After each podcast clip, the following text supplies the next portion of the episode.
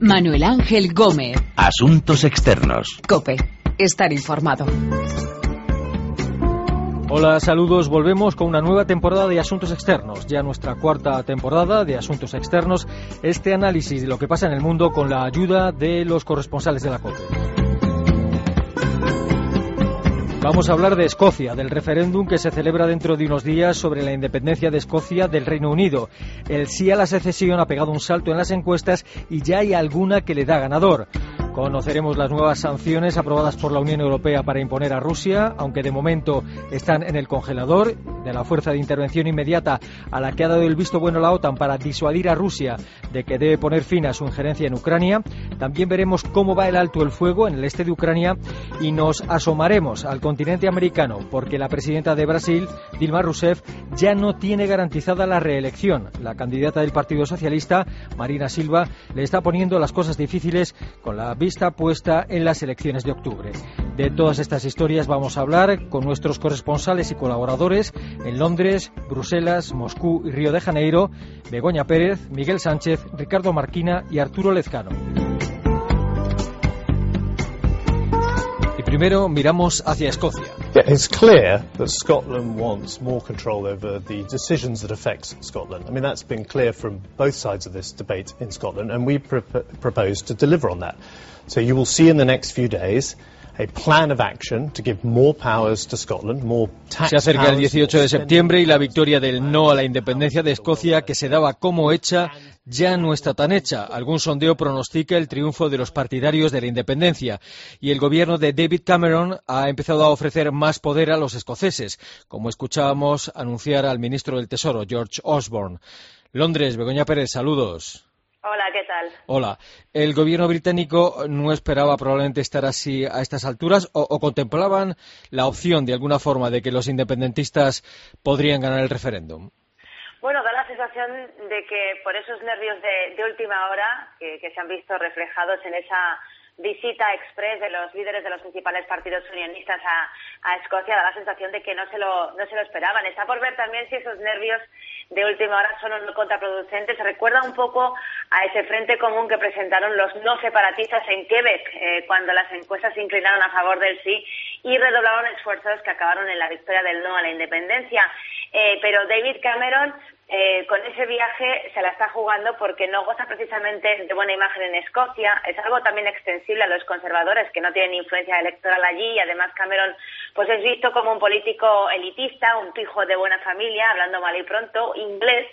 Y Escocia es un país adicionalmente laborista, pero tampoco Ed Miliband goza de mucho tirón, ni en Escocia ni en el resto del país, y Nick Clegg, eh, bueno, pues está pagando la factura de esa alianza de los liberaldemócratas con los conservadores en el gobierno.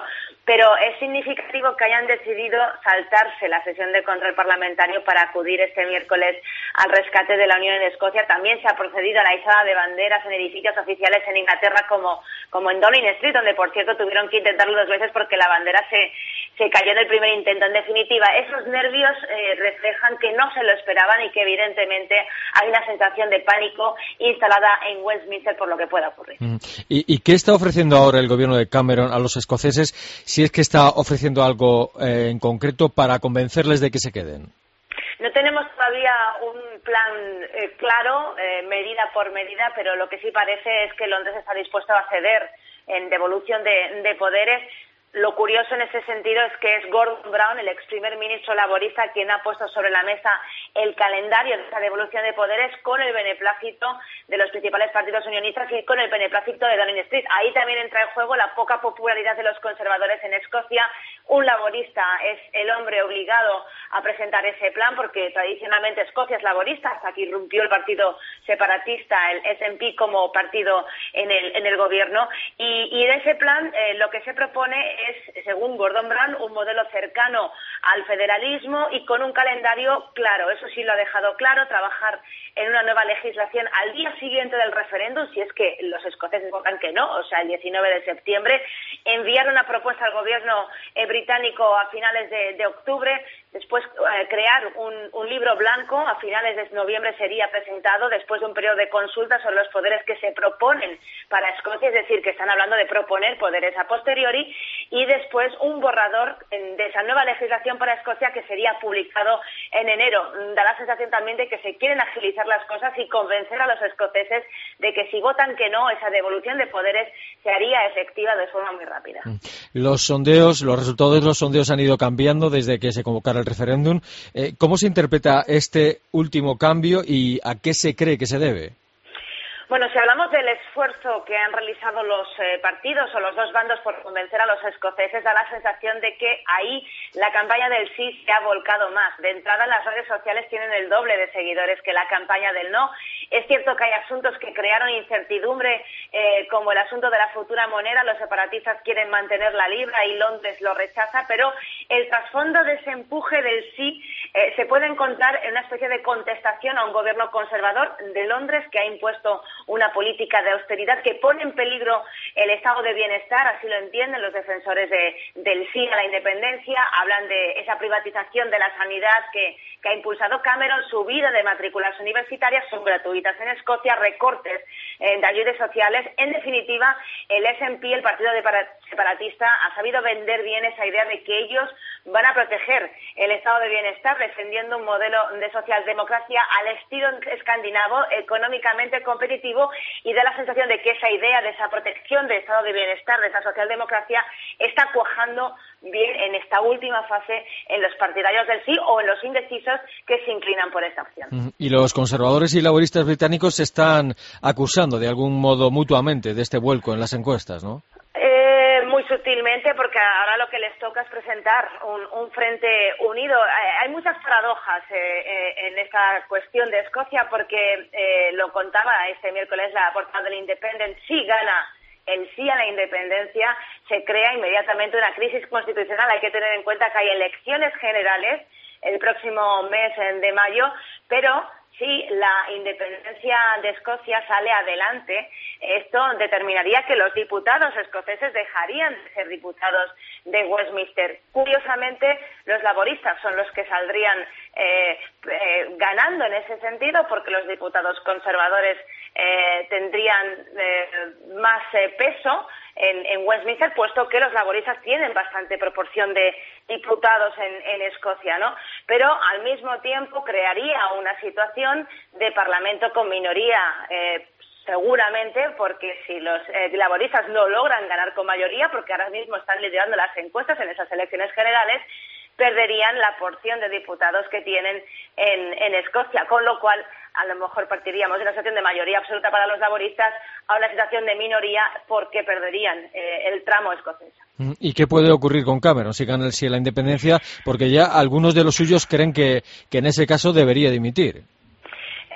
dan por hecho que sería una muerte política para Cameron, quedar para la historia como el hombre que dio el visto bueno a, un referéndum que acabó con la unión, una unión histórica de siglos, evidentemente su nombre quedaría eh, bajo la sombra para, para la historia, ¿no? Eh, desde luego que le saldrían los enanos en su propio partido y, ya hay gente que está pidiendo la cabeza desde el momento en que eh, el bando euroscéptico del Partido Conservador empezó a cuestionar hasta qué punto David Cameron estaba orientando el partido hacia la dirección que ellos entendían apropiada en lo que respecta a Europa. El, eh, el hecho de que el UKIP, el partido eurófobo, ya haya comido terreno a los conservadores en, eh, en, las intenciones de los electores, como demostró ya las elecciones europeas, en definitiva sería un, un, un, motivo más para que Cameron internamente fuera cuestionado y da la sensación de que sí, evidentemente él dice que no, que no va a dimitir si gana el sí a la independencia, pero se quedaría ciertamente bastante debilitado. Y la Casa Real eh, de momento dice que se mantiene neutral. Se mantiene neutral porque es lo que la reina debe hacer constitucionalmente, porque tiene que mantener un papel neutral y, y un portavoz de Buckingham Palace salió a la palestra para decir que la reina nunca se va a plantear influenciar el voto en Escocia. La reina tiene un vínculo especial con Escocia. Hay que decir que su residencia de vacaciones, Balmoral, está en Escocia, que la reina madre tenía antepasados escoceses.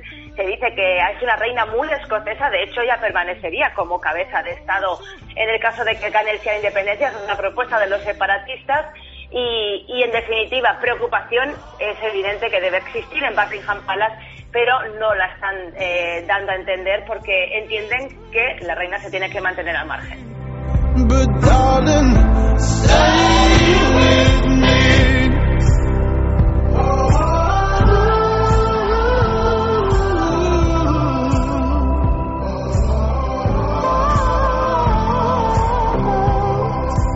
18 de septiembre, referéndum sobre la independencia en Escocia. Mientras tanto, nuevas sanciones de la Unión Europea a Rusia y la OTAN prepara una fuerza de intervención inmediata en respuesta a las injerencias de Moscú en Ucrania. This decision sends a clear message. NATO protects all allies at all times. La OTAN quiere enviar un mensaje claro, decía Rasmussen, no decía quién, pero estaba claro que era Rusia. Pero primero vamos a hablar de estas sanciones económicas de la Unión Europea. Eh, Bruselas, Miguel Sánchez, saludos. ¿Qué tal? ¿Cómo estáis? ¿Qué tal? Eh, ¿Cuándo van a entrar en vigor estas sanciones a Rusia y en concreto contra quién o contra qué sectores van dirigidas? Vamos a ver si entran finalmente en vigor, porque hay dudas sobre eso. Se aprobó un segundo paquete de sanciones el pasado 5 de septiembre. Sin embargo, las dudas a la hora de aplicarlas entre los diferentes miembros han llevado a cabo que todavía no se hayan puesto en vigor, que todavía no hayan entrado en vigor. ¿Sobre qué sectores? Sobre los mismos sectores que incidió el primer paquete de sanciones que se aprobó a finales de julio. Son el sector financiero, son el sector tecnológico, el de la ingeniería, la exportación de armas. Todo eso se quiere cortar, se quiere ahondar más o aislar más a Rusia por ejemplo, en el financiero, el pasado paquete de sanciones del mes de julio, se prohibía la financiación de bancos estatales a largo plazo en los mercados europeos. Ahora lo que se quiere hacer es estrechar un poquito más el cerco y que esos mismos bancos no se puedan financiar a corto plazo. Tampoco se quiere permitir que los países europeos puedan enviar tecnología dual, material de uso dual a Rusia. Ese material, para hacernos una idea, para entendernos, es el que se puede usar con dos propósitos. Por ejemplo, el, por exagerar, pero para entenderlo claramente, el plutonio, que puede tener un uso civil, pero también un uso militar. Son los sectores que tiene ahora mismo en mente la Unión Europea, son los que se aprobaron o sobre los que se aprobaron el último paquete de sanciones. Pero vamos a ver si sale adelante, porque todavía falta por ser publicado. Tenía que haber sido publicado en el Boletín Oficial de la Unión Europea el pasado lunes, pasado 8 de septiembre, pero como decimos, las dudas entre los diferentes miembros han llevado a que, a que no se lleve a cabo todavía la puesta en práctica. Esos son los sectores. También se llevaría a cabo una ampliación de las sanciones sobre distintas personalidades más cercanas al gobierno de Vladimir Putin, en torno a una veintena de nuevos eh, rusos, de nuevos dirigentes rusos, sería incluida en esas sanciones que lo que te prohíben es te congela los activos que tienes en el exterior, pero además te prohíben viajar por territorio de la Unión Europea. Y Miguel, ¿qué países de la Unión Europea se muestran más reticentes con la aplicación de estas sanciones a Rusia? Pues al principio fue difícil de saber porque había mucho secretismo dentro de la reunión de embajadores, nadie se atrevía a decir cuál era la posición de cada uno. Poco a poco el primero que tomó la palabra fue el primer ministro finlandés desde Helsinki para decir que estaban de acuerdo con la línea europea de avanzar, de ahondar en las sanciones, pero que no respetaban o que no estaban tan de acuerdo en los tiempos.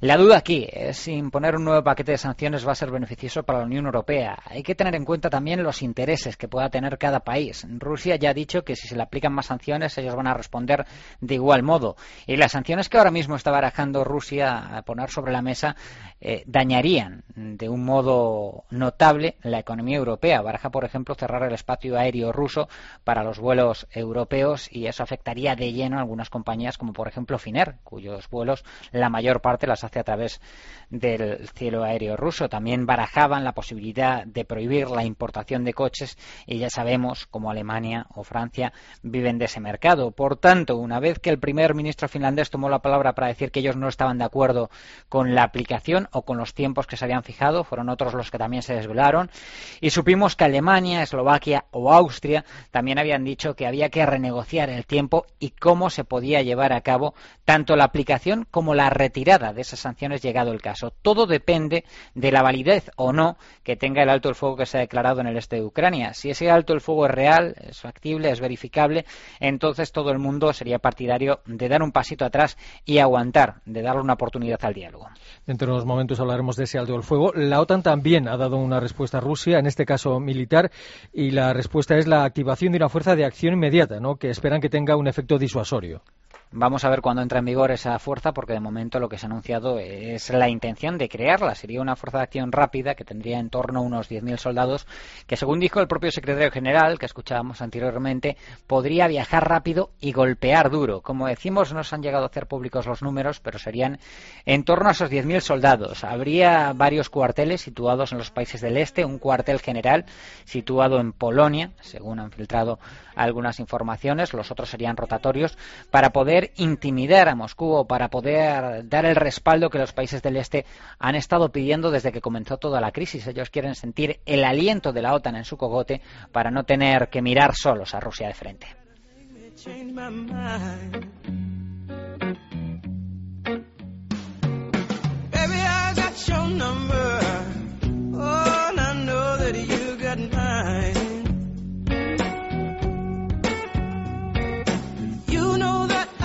Respuesta económica y militar a Rusia por su papel desestabilizador en Ucrania. Sobre el terreno, en el este de Ucrania, se ha declarado un alto el fuego que se mantiene a duras penas. Now it is very important that it, this ceasefire lasts long and during this ceasefire we continue the political dialogue el presidente de Ucrania, Poroshenko, decía que este debería ser un alto el fuego duradero Ricardo Marquina, saludos. Hola, buenas. El alto el fuego se está respetando en el este de Ucrania, pero a ratos, ¿no? Sí, de, comenzó con muy mal pie, tal como se, declaró el fuego, a, pasadas las horas estaba habiendo bombardeos, disparos y enfrentamientos, incluso un avance de las fuerzas prorrusas en un lado y de los ucranianos en otro. Eh, pasado el primer día, pasado el susto y cuando pensamos que todo se, que, que el castillo de naipes se venía abajo, eh, la cosa se estabilizó. Eh, hay muchos intereses, eh, había muchos intereses para la guerra hace un mes y ahora parece que empiezan a pesar más los intereses para, para la paz por, por todas las partes. Primero por el, por el lado ucraniano porque eh, el ejército ucraniano está agotado, realmente no puede más. Eh, las últimas victorias de los separatistas golpearon muy, muy duro a sus fuerzas, ha perdido muchos hombres, ha perdido muchas posiciones. Los separatistas eh, han conseguido una posición de fuerza, con lo cual la negociación para ellos es un. Eh, negocian desde un punto de posición de fuerza, lo cual es más cómodo. Y, y, para, y para Moscú, pues bueno, pues evitar una nueva ronda de sanciones y tener la situación donde quería, con, con Ucrania Ucrania desestabilizada y con el gobierno de, Kiev, pues bueno, pues eh, que se ha demostrado a sí mismo como, incapaz de gestionar esta situación. Mm. Eh, la impresión es que tanto unos como otros eh, parece que están interesados en no dar el alto el fuego por muerto, ¿no? A pesar de que tanto el ejército ucraniano como las milicias prorrusas se lo están saltando ocasionalmente. Eh, que entender aquí que, digamos, que las cabezas pensantes de ambos lados quieren, entienden que necesitan y que no hay otra salida que un alto el fuego, eh, por más que se odien mutuamente, porque hay mucho odio aquí, pero eh, luego los dos bandos están muy atomizados. El, el, lado separatista es un pupurrí incalificable de ultraderechistas, poscomunistas, neofascistas, bueno, es, es realmente incalificable. Y en el lado de los ucranianos hay varios batallones que van por libre, como el batallón Azov, batallón Aidar, que son batallones de ultranacionalistas, algunos de ellos con, personal abiertamente neonazi, que no hacen que, que para ellos el, el alto fuego es una rendición. Con lo cual, ambos lados tienen muchos problemas para controlar esas tropas tan atomizadas que, pues, que obedecen a ratos y que tienen muchas ganas de continuar la guerra. Por eso, aunque los, las cabezas pensantes quieren esa, y necesitan esa tregua, hay grupos, eh, los más radicales entre los dos bandos quieren continuar con la guerra y esto va a darnos episodios de violencia esporádica durante los próximos meses, seguramente. El acuerdo de alto el fuego incluye varios puntos. Eh, uno de ellos habla de descentralización del poder en Ucrania. Eh, ¿En qué se puede traducir esto y, y, puede ser suficiente para que los separatistas del este de Ucrania se den eh, por satisfechos? A ver, Ucrania es un país tremendamente centralista. Eh, es un país donde todo se decide en Kiev, donde las regiones tenían muy poco peso a la hora de gestionar sus recursos, por no decir ninguno. Eh, se puede traducir en, sobre todo que las regiones del este tengan capacidad para negociar por libre con Rusia ya que su maquinaria, su industria es muy es, obsoleta. Entonces, sus, realmente solo pueden vender a, los cánones que, maneja Rusia de mercado. Eh, eh, lo que produce el este de Ucrania no es vendible en Europa, con lo cual el margen, o sea, ellos necesitan comerciar con Rusia y quieren comerciar por libre. Y luego a nivel lingüístico y cultural, el este, la mitad del país realmente es un, es un país eh, ruso parlante, con la lengua materna es el ruso, y el nuevo gobierno que llegado al poder tras Maidán es un gobierno que quería prohibir el ruso como lengua de uso en el país, con lo cual estas regiones quieren que se les permita tener no solo hablar en ruso, sino que sea cooficial. Eh, luego los separatistas dieron eh, una sorpresa hace una semana y media en las primeras negociaciones en, Minsk, cuando dijeron que estaban dispuestos a seguir en Ucrania, en una Ucrania que les diese un Estado federal. Con lo cual ahí hay un margen a que ceda Kiev, claro, siempre cediendo Kiev, con lo, con lo, que eso es tragarse un sapo para el gobierno de Poroshenko, pero hay un margen para que, bueno, pues que las negociaciones continúen y vayan a buen, a buen puerto.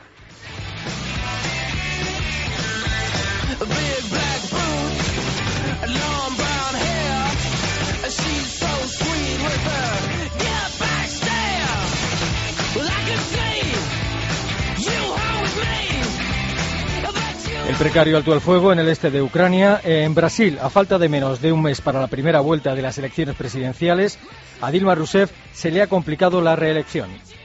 de respeito à liberdade individual das pessoas. Nós vivemos em um Estado laico, as pessoas têm o direito de é, exercitar a sua liberdade, independente da condição social, de raça ou de orientação sexual. Em termos da palavra casamento... Marina Silva, candidata del Partido Socialista, es la mujer que le puede quitar la presidencia a Dilma. Río de Janeiro, Arturo Lezcano, saludos. ¿Qué tal, Manu? ¿Cómo estamos? ¿Qué tal? En estos momentos Dilma Rousseff no tiene ni mucho menos garantizado repetir como presidenta de Brasil.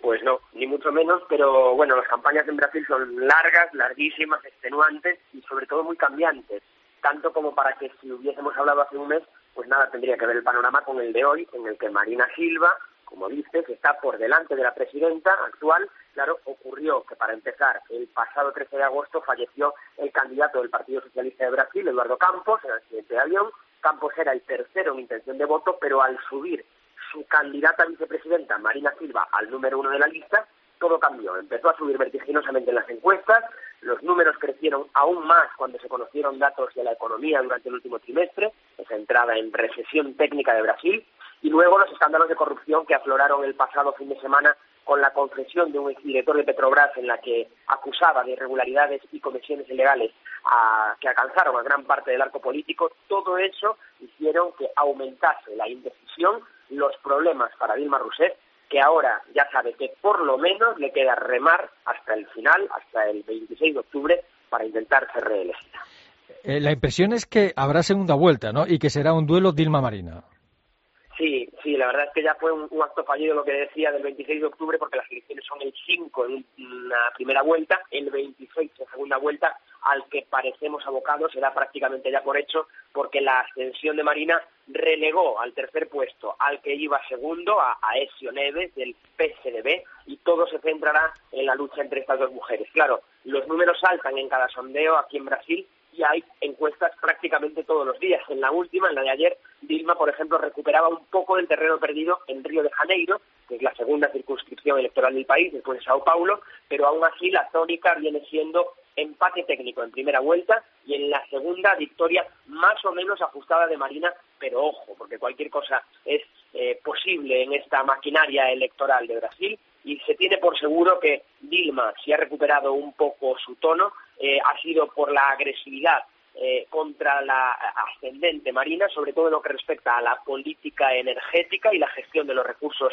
petrolíferos, ese petróleo presal que está ahí eh, anclado en las costas de Río de Janeiro y que, claro, Dilma diciendo que Marina Silva, que tiene conciencia ecológica, no iba a invertir bastante en este tema, pues le ha supuesto un buen puñado de votos. Pero, como digo, todo es susceptible de cambio aquí en la campaña, día a día, semana a semana, y aún queda mucho, mucho por hablar. Y la, rival de la presidenta, de Dilma Rousseff, ha tenido que echarse atrás en algunas de sus promesas iniciales, ¿no? Como, por ejemplo, el asunto de la legalización del matrimonio entre homosexuales.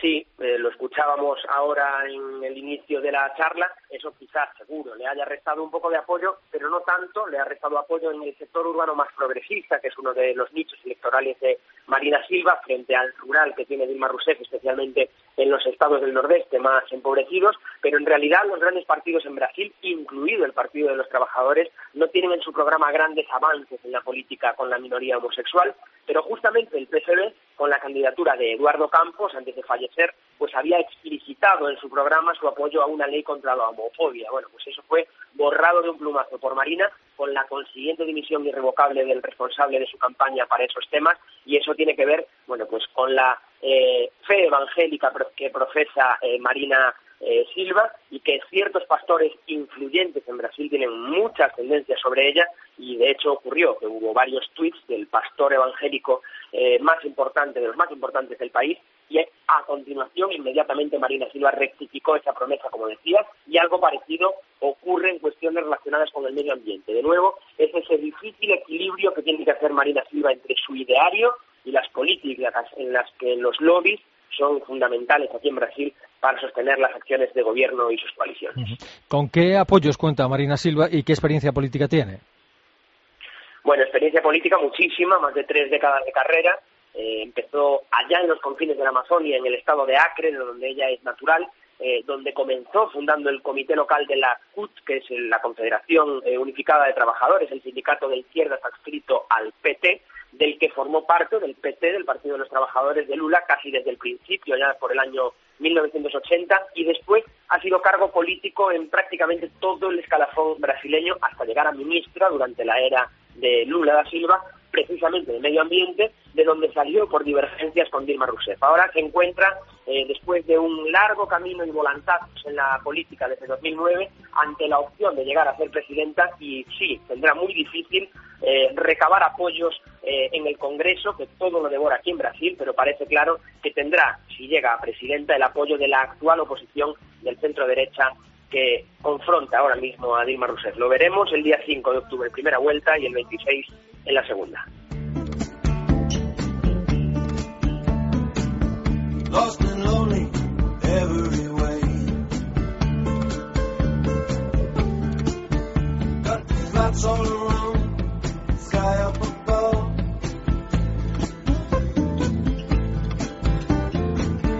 El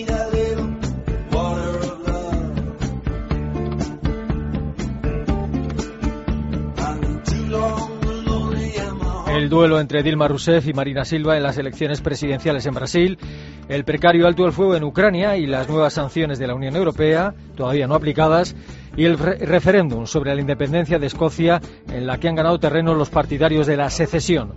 Son las historias de esta edición de Asuntos Externos, en la que hemos contado con nuestros colaboradores y corresponsales en Río de Janeiro, Moscú, Bruselas y Londres. Recuerden que pueden seguir Asuntos Externos en cope.es, que nuestra dirección de email es asuntosexternos.cope.es y que también estamos en Twitter, Asuntos Externos todo junto. La semana que viene, la semana próxima volvemos aquí en cope.es.